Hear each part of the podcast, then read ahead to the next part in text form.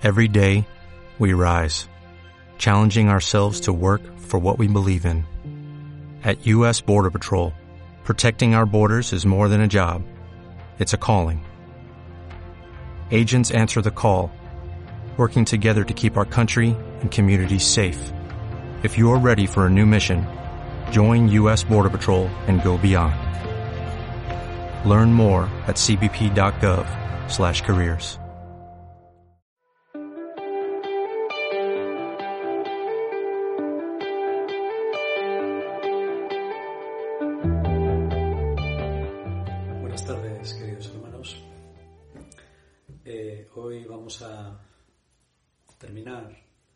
esta serie de tres predicaciones sobre la fiesta de Pentecostés con una meditación sobre la influencia o la vida de cada uno de nosotros en la intimidad con el Espíritu Santo. Si la primera de las charlas eh, hablábamos de aspectos generales de la vivencia de la fiesta de Pentecostés, en la segunda nos centrábamos más en la cuestión del Espíritu Santo que engendra la comunidad y engendra la misión. En esta tercera y última charla queríamos centrarnos más en el tema personal, es decir, cómo vivir a la luz del Espíritu Santo, cómo vivir eh, en comunión continua con el Espíritu Santo. Para eso, eh, igual que hicimos el otro día, eh, me gustaría empezar con una lectura de la palabra de Dios. También del libro, del libro de los Hechos está en el capítulo 8 y es el conocido pasaje de Felipe y el eunuco, que dice así. El ángel del Señor dijo a Felipe, en pie, dirígete hacia el sur, al camino que conduce de Jerusalén a Gaza, un camino desierto. Él se puso en camino. Sucedió que un eunuco etíope, ministro de la reina de Cántaces y administrador de sus bienes, volvía de una peregrinación a Jerusalén, sentado en su carroza y leyendo la profecía de Isaías. El Espíritu dijo a Felipe, acércate y pégate a la carroza. Felipe lo alcanzó de una carrera y oyó que estaba leyendo la profecía de Isaías. Y le preguntó, ¿entiendes lo que estás leyendo? Contestó, ¿y cómo voy a entenderlo si nadie me lo explica? Y lo invitó a subir y sentarse junto a él. El texto de la escritura que estaba leyendo era el siguiente. Como cordero llevado al matadero, como oveja ante el esquilador, mudo. Así él no abrió la boca. Lo humillaron negándole el derecho. ¿Quién meditó en su destino? Pues arrancaron de la tierra su vida. El eunuco preguntó a Felipe, Dime por favor, ¿por qué no dice el profeta? ¿Por sí o por otro? Felipe tomó la palabra y comenzando por aquel texto le explicó la buena noticia de Jesús. Siguiendo camino adelante, llegaron a un lugar donde había agua y el eunuco le dijo, Aquí hay agua, ¿qué impide bautizarme? Mandó parar la carroza, bajaron los dos hasta el agua, el eunuco y Felipe lo bautizó. Cuando salieron del agua,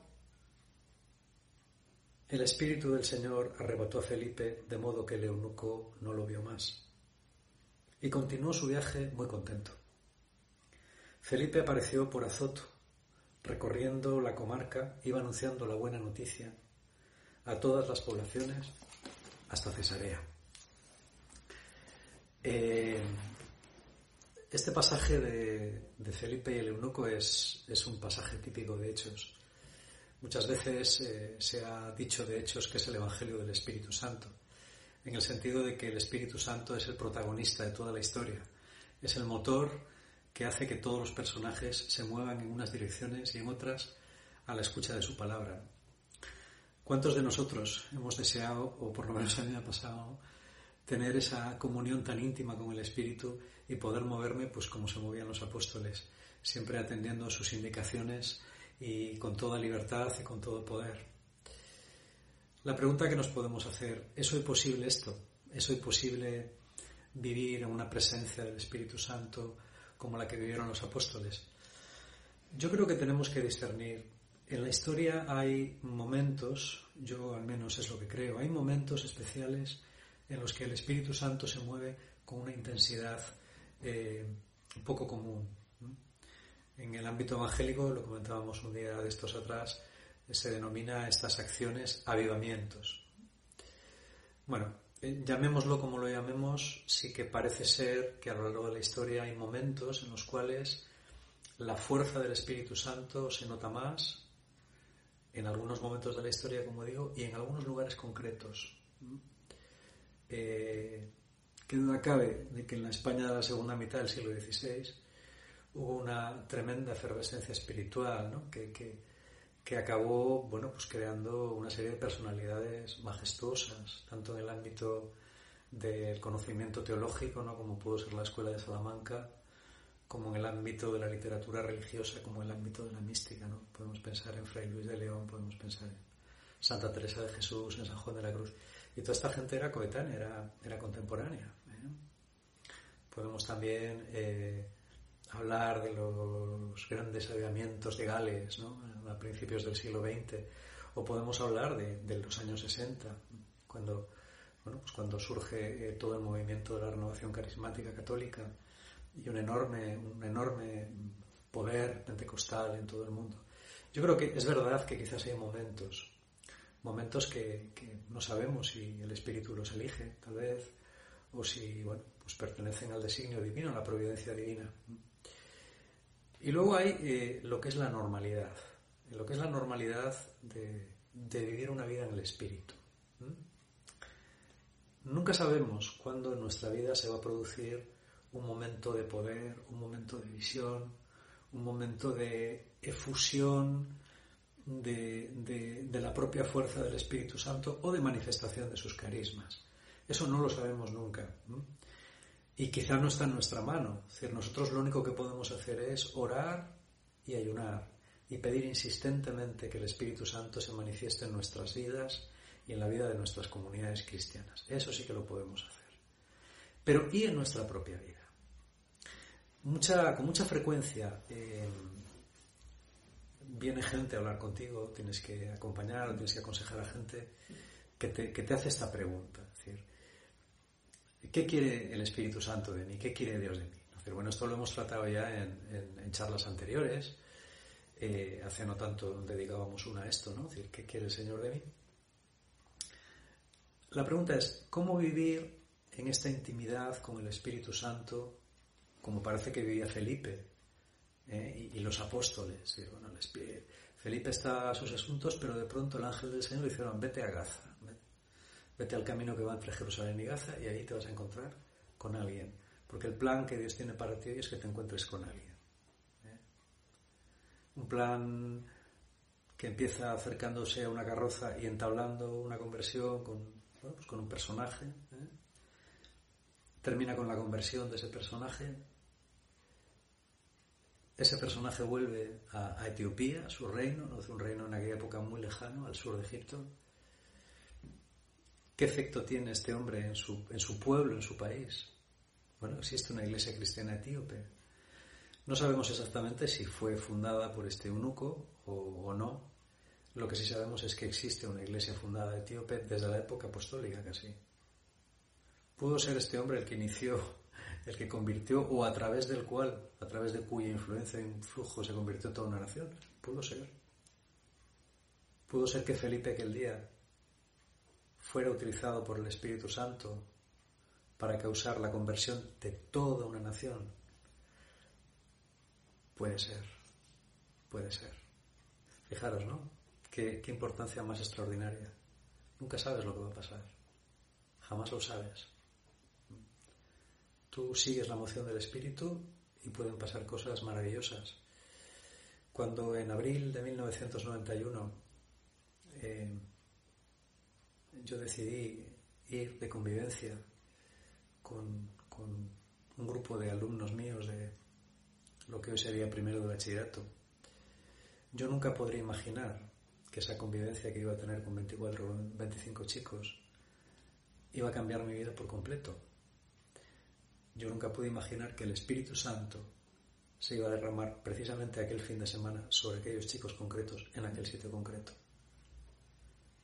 Yo solamente sé que fui y fui en un momento de dificultad especial en mi vida. Fui en un momento muy difícil en mi vida por mis circunstancias personales.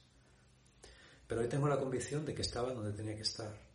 Y a través de este medio absolutamente indigno que soy yo, el Espíritu Santo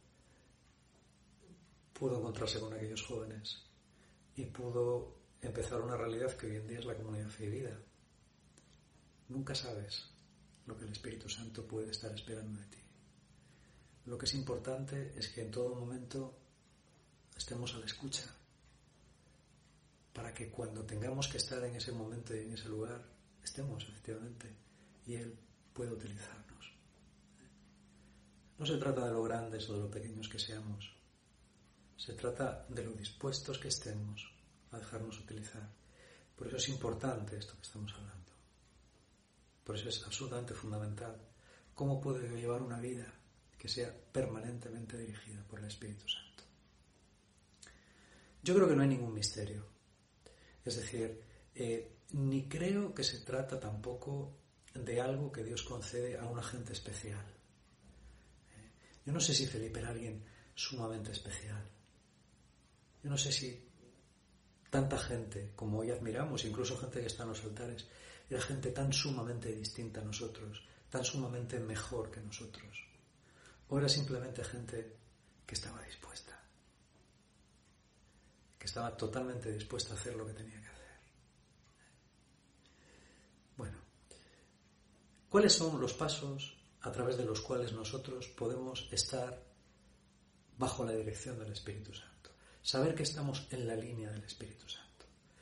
Mira, yo creo que hay cuatro pasos o cuatro mm, ámbitos a través de los cuales podemos ir viviendo esa guía sin temor a perdernos. ¿eh?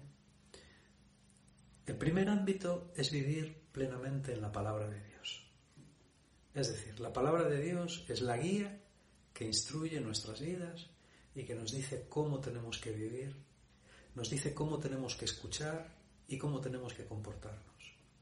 La persona que lee, que medita, que intenta aplicar la palabra de Dios a su vida cotidiana, es una persona que está abriendo una puerta enorme a la acción del propio Espíritu en su vida.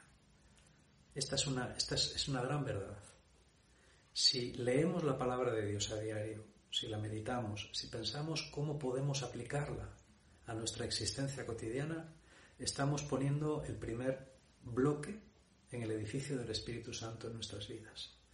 Por eso es tan importante y no nos cansaremos nunca de insistir en ello. En segundo lugar, está el discernimiento de la Iglesia. Es verdad que la palabra de Dios no da respuestas a las mil preguntas o interrogantes concretos que podemos encontrarnos en la vida moderna, eso es así. Pero para seguir interpretando fielmente la palabra, incluso en aquellas circunstancias en las que no tenemos claro, según la palabra de Dios, cómo deberíamos comportarnos, está el discernimiento de la Iglesia. El Espíritu Santo reside en la Iglesia.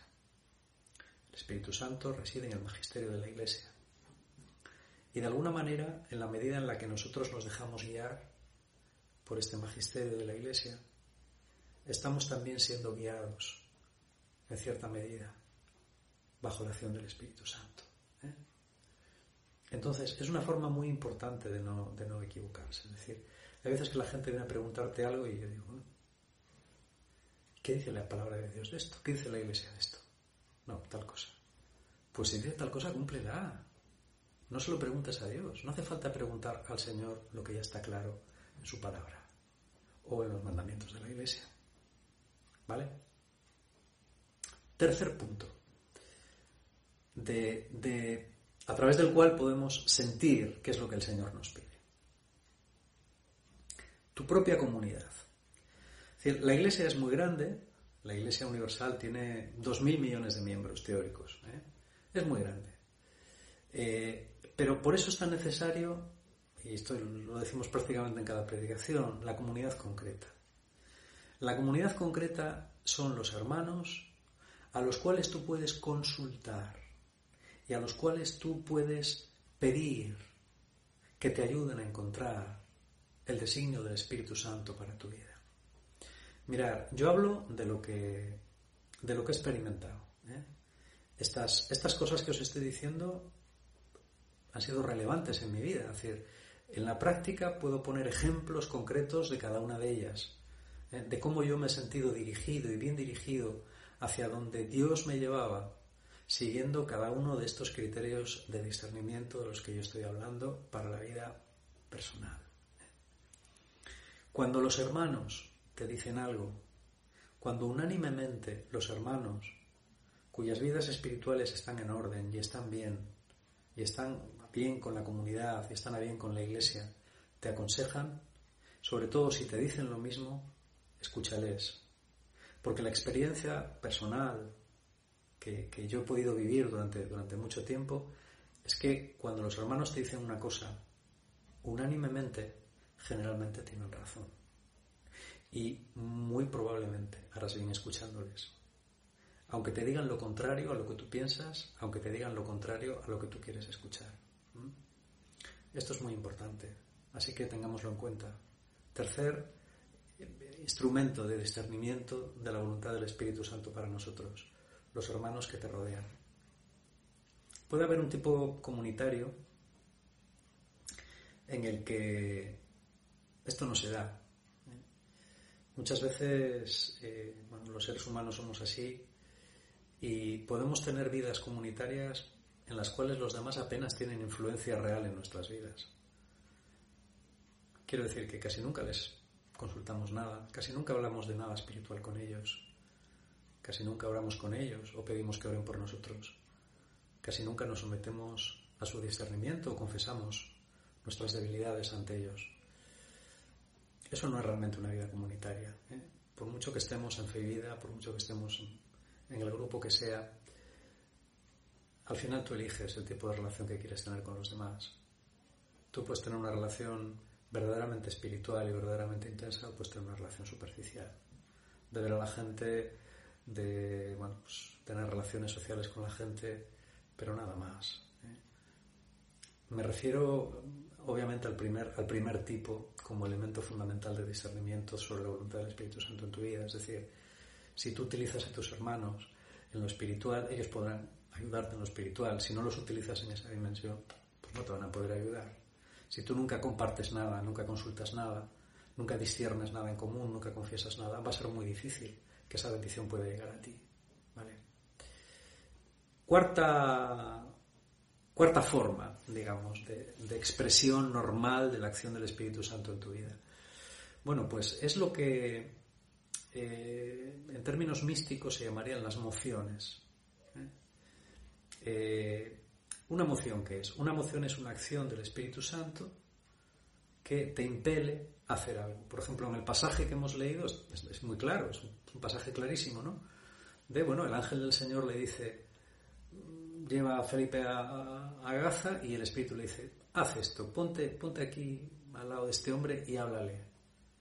¿Eh? Es algo que Felipe no está preparado para, para algo en lo que no había pensado, pero tiene esa emoción fuerte y la hace. Las emociones son, eh, a veces no son, no son, fáciles de discernir, ¿eh? ni de describir tampoco. ¿Cómo las podríamos definir? Bueno, pues es como una especie de sentimiento muy fuerte, muy fuerte que tú tienes en tu interior hacer algo. Es que yo creo que tengo que hacer esto. Incluso aunque intentes ahí apartarlo taparlo, y sigues como, una, como con algo ¿no? que por dentro te dice, haz esto, di esto, compórtate de esta manera, ¿vale? Bueno, eh, es importante discernir las emociones, es decir, para ver si una emoción es auténtica tenemos que confrontarla con los tres pasos anteriores. ¿Está de acuerdo con la palabra de Dios? ¿Está de acuerdo con la enseñanza de la Iglesia? ¿Realmente quienes nos conocen y están cerca de nosotros nos confirman esta emoción o no?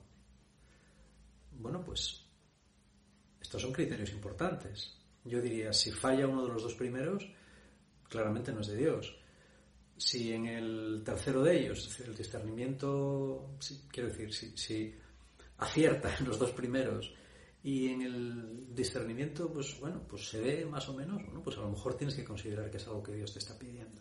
¿eh? Hay veces que mm, no hay tiempo a hacer este discernimiento con los hermanos. Por ejemplo, si yo siento que es que ahora mismo tengo que ir a hablar con alguien, pues a lo mejor tengo que hacerlo. ¿eh? Bueno, si vemos que es una cosa que, que, puede ser de Dios y realmente tenemos ese sentido, hagámoslo. ¿eh? Hay veces que nos equivocaremos. Esto también se va aprendiendo. Yo creo que vamos poco a poco aprendiendo a discernir las mociones que vienen de Dios y las que no vienen de Dios. ¿eh? Los jesuitas hablan del discernimiento de espíritus. Va mucho por ahí. Es decir, vamos aprendiendo a discernir. ¿De acuerdo? Yo sí que he vivido momentos en mi vida en los que, yo recuerdo una, una ocasión en la que tenía que tomar una decisión muy importante. Tenía que hacer o esto o esto. Y hacer esto o hacer esto otro iba a tener consecuencias importantes en mi vida. No, no tanto. Eh, yo entonces no pensaba que iba a ser para tanto, ¿no? Pero hoy en día veo que decidir una cosa, decir otra, sí que marcó completamente el curso de mi vida. El caso es que para este asunto concreto, las dos cosas que yo me planteaba estaban bien. en relación con, con la palabra de Dios, ambas opciones eran correctas, en relación con la enseñanza de la Iglesia también, y consultándolo con la comunidad, pues la comunidad también decía, pues es verdad, los dos están bien. Es, un poco lo que tú veas, lo que tú sientas, ¿no? Yo recuerdo que oré meses y nada, no, no, sentía nada, mi, mi, bueno, pues mi ánimo ni se inclinaba a una cosa ni a otra, realmente no sabía que era lo mejor, ¿no?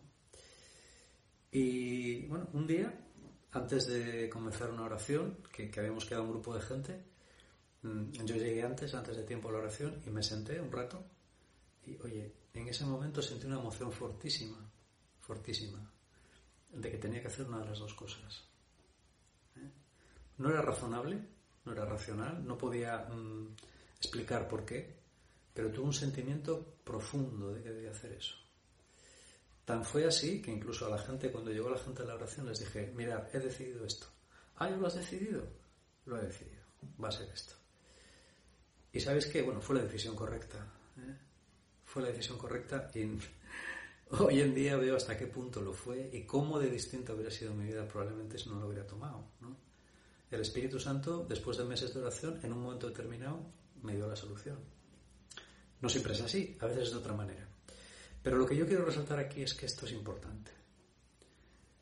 El Espíritu Santo nunca deja que se equivoque aquel que busca de corazón su voluntad.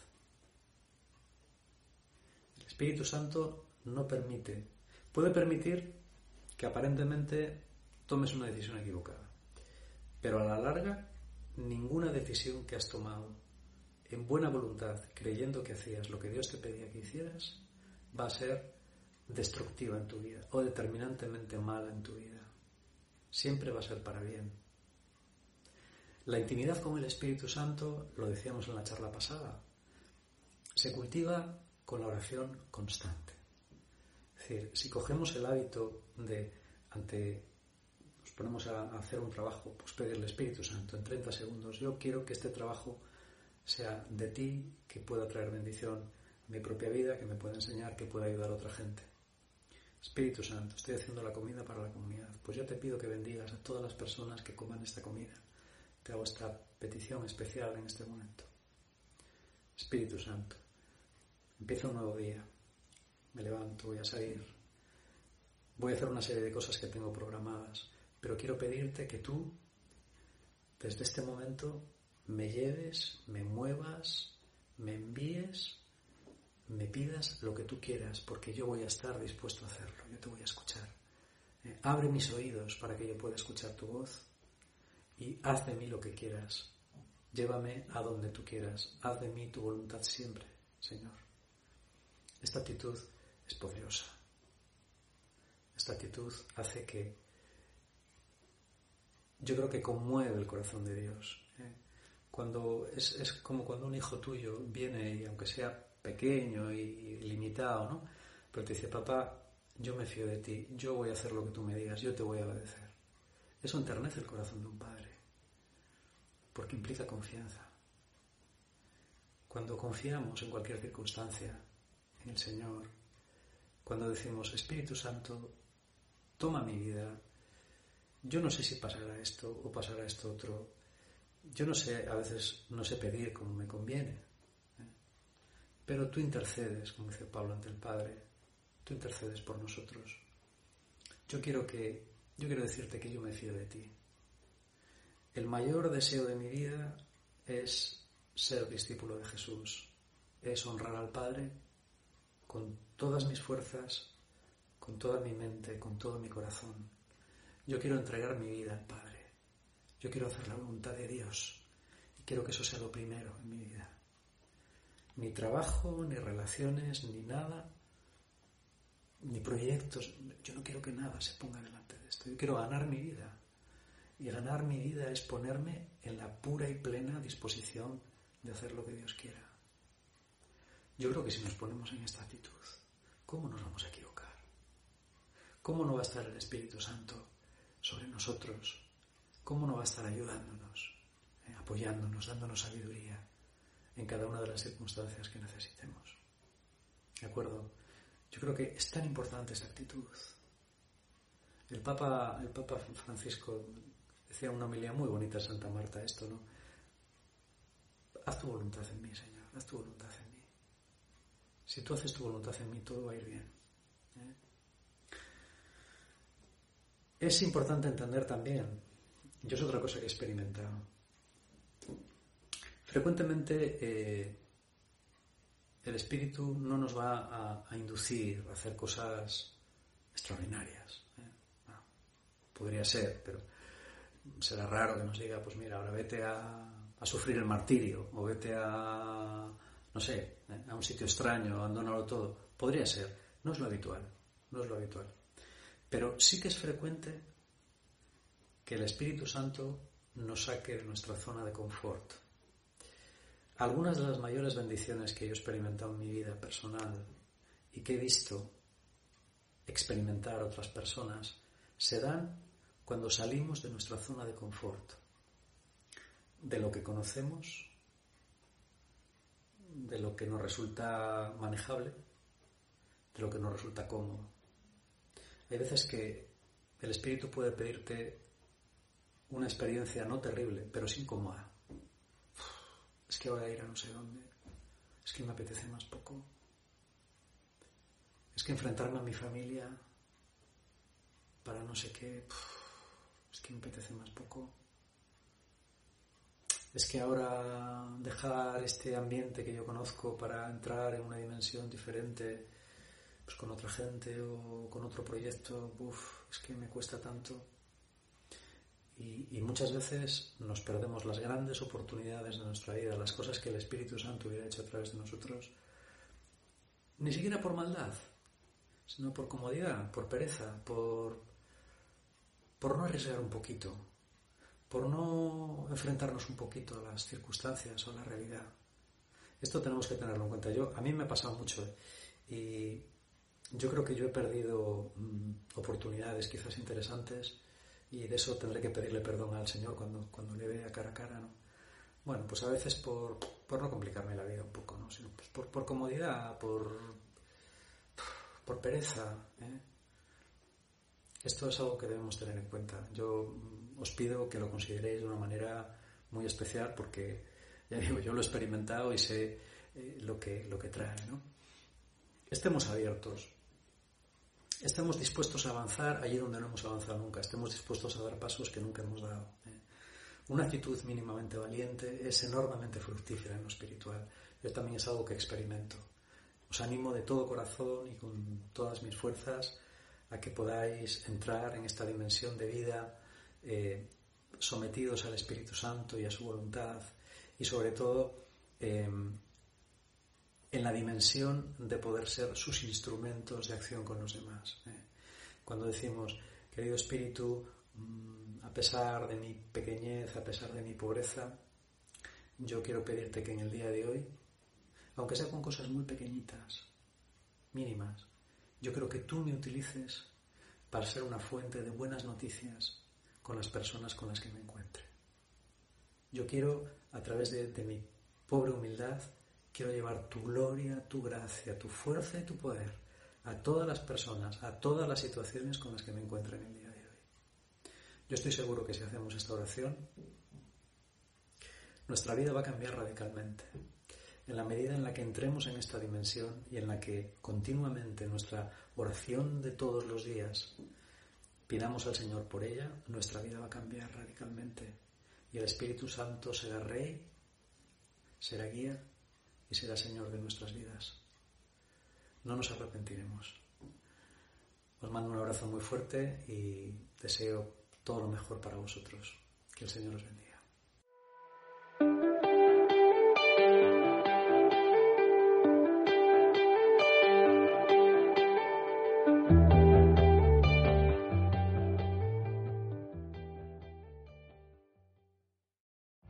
Every day, we rise, challenging ourselves to work for what we believe in.